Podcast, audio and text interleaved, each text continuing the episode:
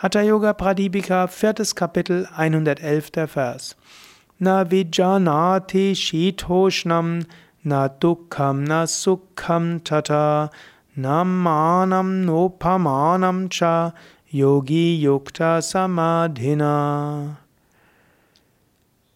Ein Yogi, der in Samadhi vertieft ist, fühlt weder Hitze noch Kälte, weder Vergnügen noch Schmerz, weder Achtung noch Nichtachtung.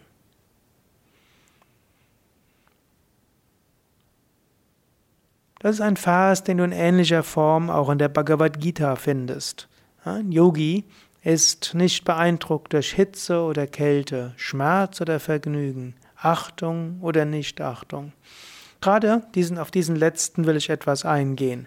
Mache dir bewusst, denn Selbsterkenntnis ist der erste Schritt zur Besserung, Mache dir bewusst, wie sehr du vielleicht abhängig bist von Achtung oder Nichtachtung.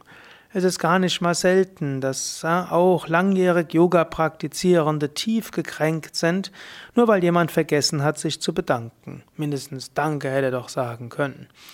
Und es ist immer wieder erstaunlich, wie sehr das Wohlbefinden der Menschen davon abhängt, ob sie gelobt werden oder nicht. Hm? Es wird irgendwo eine Umfrage hat mal gesagt, dass Mitarbeiter sich nichts sehnlicher wünschen als das Lob des Chefs. Warum willst du dich so abhängig machen von jemandem? Warum sollte dein Wohlbefinden davon abhängen, dass jemand dich lobt oder nicht? Hm? So viel Bedingung. Mache deine Freude nicht abhängig vom Lob eines Menschen und natürlich lass dich nicht beeindrucken vom Tadel eines Menschen. Tu das, was richtig ist. Tu es so gut wie du kannst. Eventuell bitte um Feedback. Und wenn das Feedback positiv ist, gut, freue dich darum. Wenn das Feedback negativ ist, dann überlege wieder, überlege, ist das negative Feedback angemessen oder nicht. Wenn es nicht angemessen ist, gut, dann sag okay, er hat es nicht besser gewusst. Wenn es angemessen ist, dann überlege wiederum, kann ich daran etwas ändern? Wenn du etwas ändern kannst, gut, dann ändere es.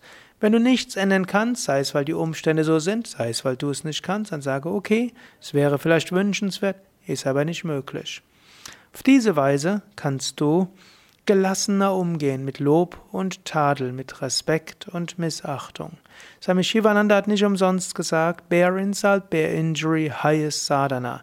Trage Kränkungen, trage Schmähungen, das ist die höchste spirituelle Praxis. Nimm dir das vor. Nimm dir vor, nicht gekränkt zu sein, wenn Menschen nicht so freundlich zu dir sind. Und nimm dir vor, nicht nach Lob zu gieren, sondern geh immer wieder in Sama ein, in Ruhe des Geistes. Spüre die Freude in deinem Selbst. Spüre die Freude, die kommt, wenn du einfach ein Mantra wiederholst. Spüre die Freude, wenn du dir Gottes Gegenwart immer wieder bewusst machst.